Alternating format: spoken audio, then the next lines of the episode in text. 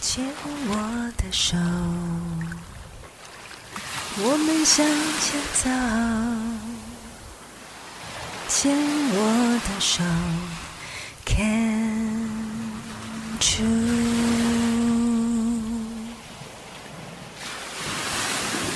牵我的手，我们向前走。牵我的手。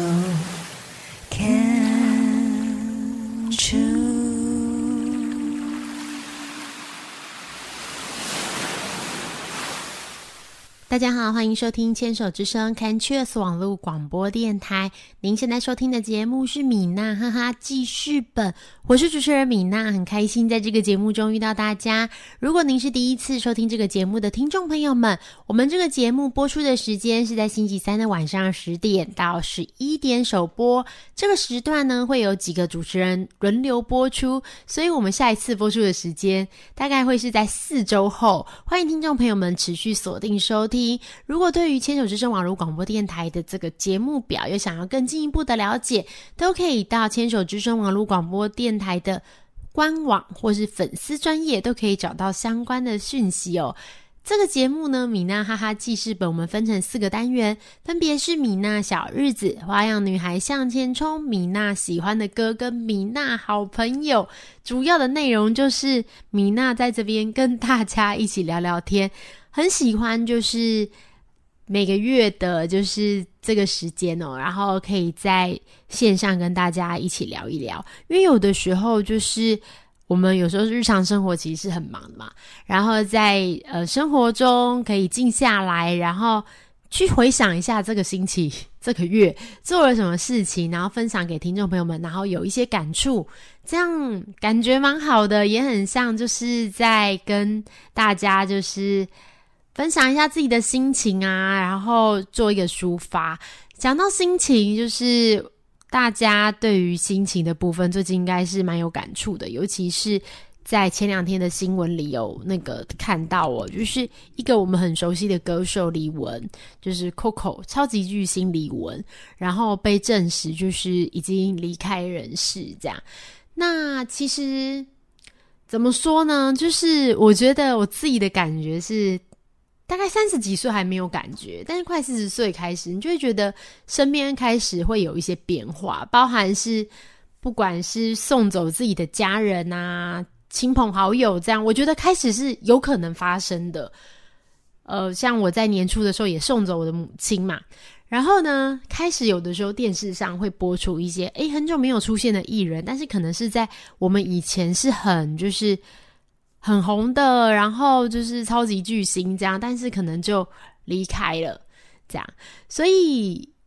有时候也会觉得说，哎，感觉有点慢慢的走到就是人生的另外一个阶段，不是说就是终点还是什么的啦，就是说你当然人生过了一个一个部分之后，开始会有一些变化，因为在你很小的时候，或是你可能青壮年的时候，你面临的都是一些。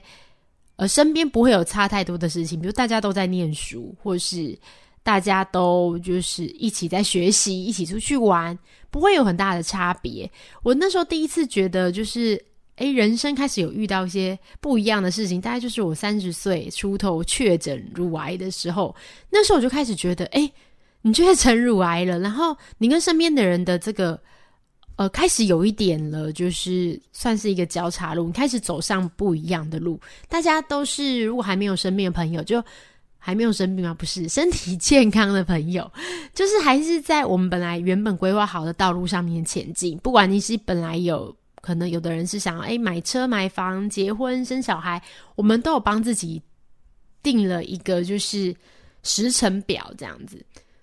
如果说就是。能照的时程表，我觉得是最好的。以前我们的想法也是，诶，什么事情就照着时程表来。可是事实上呢，生活是没有办法用时程表来做固定跟规划。生活本来就是弹性的，在生活中我们会遇到很多事情，可能是开心的事情，但也很可能是困难的事情。像我自己在三十二岁罹患乳癌之后，我就发现，诶，真的就是。开始，比如说开始治疗啊，手术啊，好，就开始过着跟以前不一样的生活。又过了几年之后，你那时候的，就是认识的这些老朋友们，有几位可能也发现自己罹患了癌症，或是别的疾病，或是发生一些就是生命中有一些呃变动或是变故这样。所以人生真的是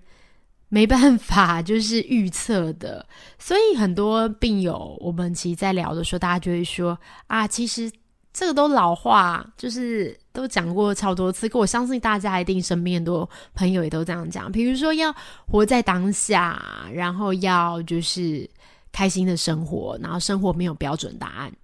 我觉得这些事情是我们可能从很小的时候，老师就会说：“哎，活在当下，活在当下，不要浪费时间。”然后哦，人是很人生是很多变化这样。但是可能当你真的到就是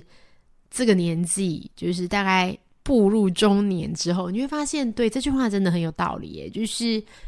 我们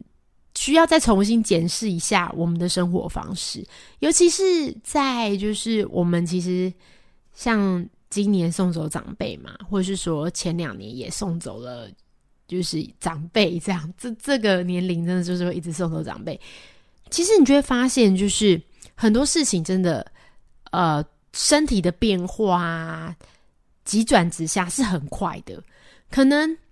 我们多多少少都会有一些病痛，然后可能也控制的就是很好这样子。可是随着年龄增加，然后年纪大的长辈加上一些慢性病，他有可能因为某一次的疾病，不管是不是 COVID 的确诊，或是诶突然发现了罹患了一个什么病，然后去做治疗。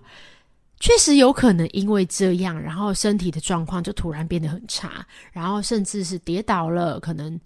可能有骨折，然后哎，不知道为什么就卧床了，然后再也站不起来了。这真的是我觉得在家中有长辈的这个生活中很容易发生的。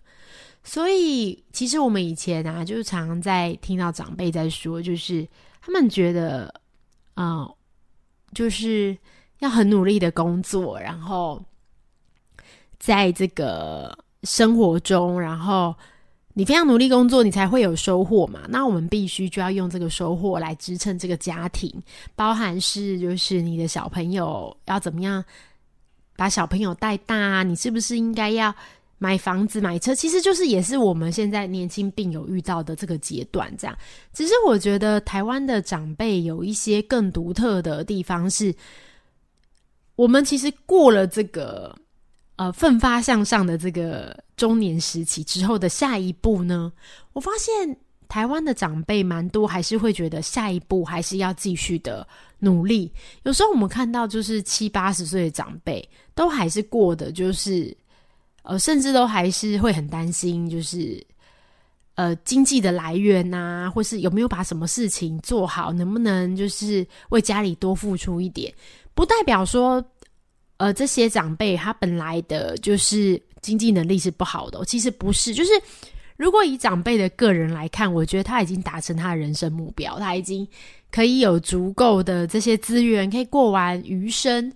然后也可能小孩也长大了嘛，然后也把小孩养长大了，然后也有了这些资产。可是我发现年长的，就是长辈，台湾尤其是台湾这种华人社会的长辈，其实就会觉得说，诶，那既然这样，我就再多做一点，这样。我呃多做一点，多做几年，然后等到我嗯做到某个程度的时候，我真的不行了，我再退休。这样其实这样也不是不行，这样也是一个蛮好的生活方式。因为其实现在医学也证实，就是你每天躺在家，真的很容易就是退化的很快。很多人长辈就是年纪大到，就是他可能连志工都已经没办法当了嘛。就现在，自工其实是有年限年龄的，很多长辈都会说他年纪大一点要去当职工，退休要当职工。其实现在职工也有限年龄，然后其实你什么事都不能做，你只能在就是 就真的没事做的时候，你就会衰退的很快。所以不管你去当职工，或是你还在工作岗位上，其实都是一件很好的事情，只是。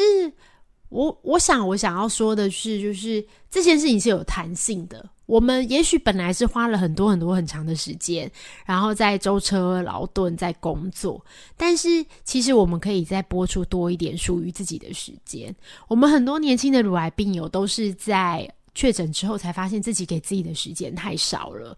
我相信这个是必然的啦，因为大家可能都是三十岁左右的年龄，你本来那个时候小孩那么小，或是你刚结婚，你本来就有很多的经济压力。可是年长的长辈不一样，可能已经六七十岁了，你已经有了一定的经济基础，小孩也长大了，我就觉得可以放稍微放轻松一点，对，不要给自己这么大压力，都去走走。因为就是时间有的时候很难预料，我们家里有遇到长辈，就是之前身体就是状况比较好的时候，就想说啊，可能在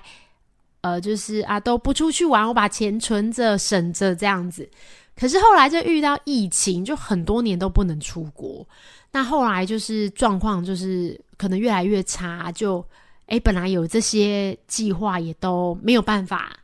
实现了，这样我觉得是很可惜的。就是不管我们在不同年龄层，也许是中年，也许是老年，甚至是青年，就是还是要